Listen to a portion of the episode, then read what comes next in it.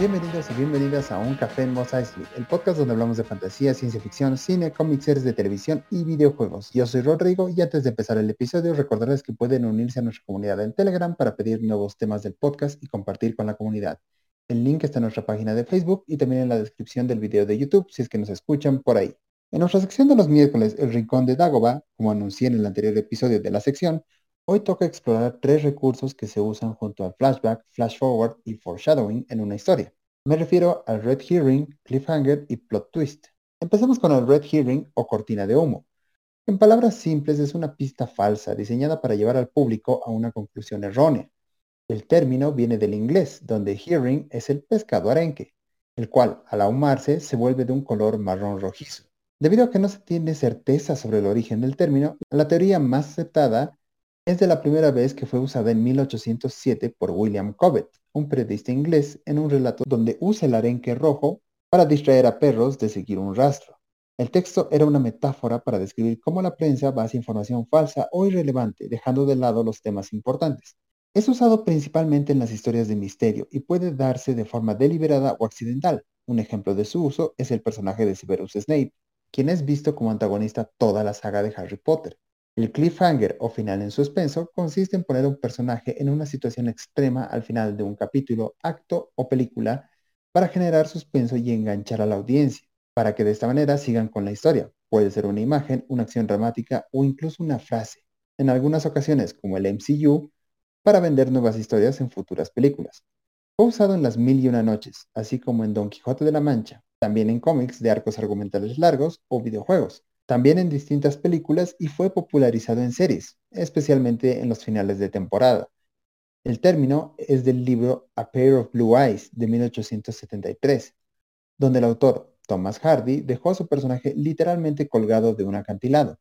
El cliffhanger funciona por el efecto Zeigarnik, el cual se produce cuando una actividad ha sido interrumpida y es más fácil de recordar que una completada. Tiene dos fases, el planteamiento y la resolución y su intensidad debe ser directamente proporcional al tiempo que pasará hasta su resolución, teniendo esta que ser satisfactoria. Finalmente tenemos al plot twist o giro argumental, probablemente el más conocido junto al cliffhanger. Es un giro radical e inesperado en la trama que sorprende al público, cambiando la narración y curso de la historia. Es presentada en el último acto de un relato. Se da de diversas formas. Tal vez las más conocidas son un narrador no fidedigno, el cambio de roles entre héroe y villano, el origen de la historia es el final de la misma, el uso de la anacronía para mostrar que los hechos ocurrían en distintos tiempos, una doble identidad, clones, amnesia, paranoia o realidad simulada. El error más común es usarlo para sorprender al público, dado que se pueden poner red herrings o armas de Chekhov que despisten a la audiencia y sacar algo de la manga. Un deus ex machina. Además, el plot twist jamás debe ser el punto más alto de la trama sino un punto de inflexión donde se resuelven agujeros de guion evitando la creación de nuevos agujeros, teniendo además pistas sutiles a lo largo de la historia que apunten a su existencia. Debe también mejorar a los personajes y desarrollar mejor el conflicto entre estos, abriendo nuevas posibilidades. De lo contrario, en una segunda visita, la historia pierde su sentido. Un buen y mal ejemplo dentro de una misma saga es Star Wars.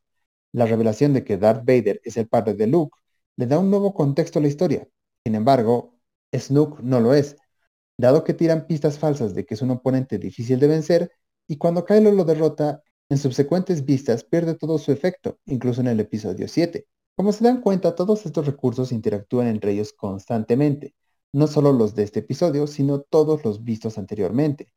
Es el conocimiento y uso de estos que desembocan en una buena historia, la cual vale la pena ser leída, vista o vivida, dejando una satisfacción en la audiencia creando así un vínculo con la obra que perdura a través del tiempo. No se olviden seguir el podcast porque subimos tres episodios nuevos cada semana, además de una página en Facebook donde hay noticias, memes y también está el link para la comunidad en Telegram, donde podrán conversar sobre los temas presentados, pedir nuevos, recomendar series, películas o videojuegos con toda la comunidad. Los esperamos.